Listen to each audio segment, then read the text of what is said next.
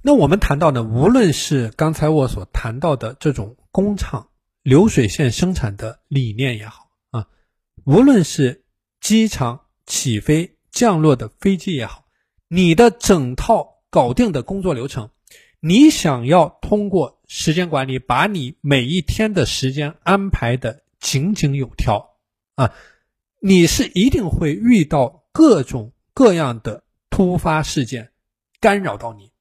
啊，这相当于一个什么理念呢？就像我刚才所谈到的，你的这个机场上面啊，不断有飞机在起飞降落，有新的飞机在降落。那么这些新的飞机啊，也许你把你机场的这个计划表已经安排的非常好，但是因为有新的飞机在不停的降落，它会占用到你的跑道，也就是你的输出的体系，那么它会打乱你原有的计划安排。那或者说，你的工厂在生产的时候，你本来已经有了一个生产的计划，但有可能因为各种各样的事情，啊，有可能因为新的订单，那么你整个生产的这个计划也会被打乱。所以这个就是你在时间管理过程当中一定会遇到的情况啊。那么面对这样的情况呢，是一定要有一个专门的步骤去进行应对，也就是这里我所谈到的回顾的这样的一个步骤。所以，当你面对刚才我所谈到的这些情况的时候呢，你是要有一个专门的环节，对你整套你在今天时间管理践行过程当中的整套体系去进行回顾啊，去确保无论是各种各样的突发事件也好啊，临时发生的事件也好，你的这个生产计划的额外的订单也好，你的新的飞机的降落也好，面对着这种。能突然发生的状况，你能够确保你有这样的一种机制，你有这样的一种纠错的体制，让这些事情出现在它应该出现的位置上面啊！而且面对着一些已经失去时效性的行动项，你能够在清单里面对它进行一个清除啊！所以简而言之，这个回顾的步骤呢，你可以把它作为一种思维的理念加以理解啊。那么这个回顾的步骤就是说，你要有。一套整套的啊，有效的检视的体系，有效的检视的体系，去对它进行检视，去对它进行调整，以确保你最后的执行清单的时效性啊。所以，检视的这个环节，也就是我之前所谈到的你的照镜子的一个环节，这是非常重要的一个理念。为什么我们很多人啊，在践行他个人的时间管理过程当中，总是会。出现崩溃的一种状态。那像有的学员，那比如说，那么前两天啊，有这个跟我在沟通的学员，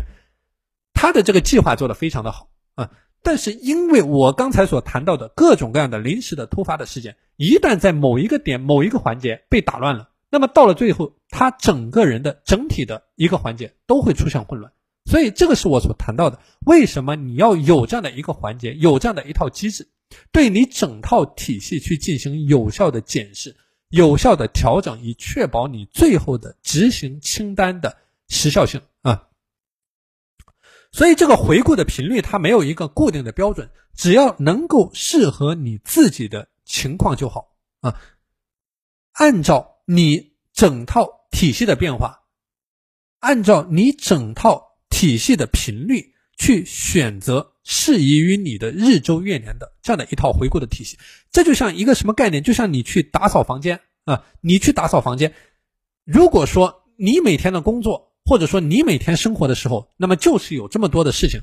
啊，就是有这样的突发状况，那么你的这个房间每天非常容易脏啊，非常容易脏，所以你要经常去打扫，你要每天打扫，你要时刻去打扫。那么这个时候，你的房间才能回归到一个干净整洁的状态。但如果说你的房间本来就是一个很干净的状态啊，很干净的状态，那么你可能每天打扫，或者说一周大扫除一次，啊，你的房间也能够维持在一个很好的状态。同样的道理，当你在运用我今天所谈到的这一套思维理念的时候，那么你在做检视的这一个环节，也是根据你实际的情况。那比如说你的工作每天就是一种按部就班的状况，那么也许你安排好了就没有什么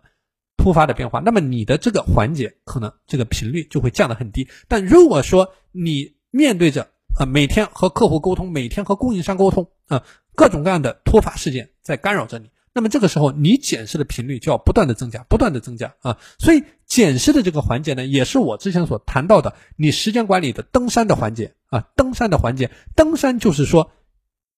你要不仅要攀登，你也要看路啊。你不看路，你光去走路，你就一定会走偏走偏。而你光走路，你你光看路，你不走路，你也没有任何实际的成果啊，实际的成果。所以说。最好的一种方式就是不断的去看路，不断的去走路，而这个看路的过程就是你的回顾的这样的一个环节啊，回顾的这样的一个环节。所以在你的实操层面来说，在你每天的时间管理的过程当中来说啊，你可以选择不同的频率啊去进行执行。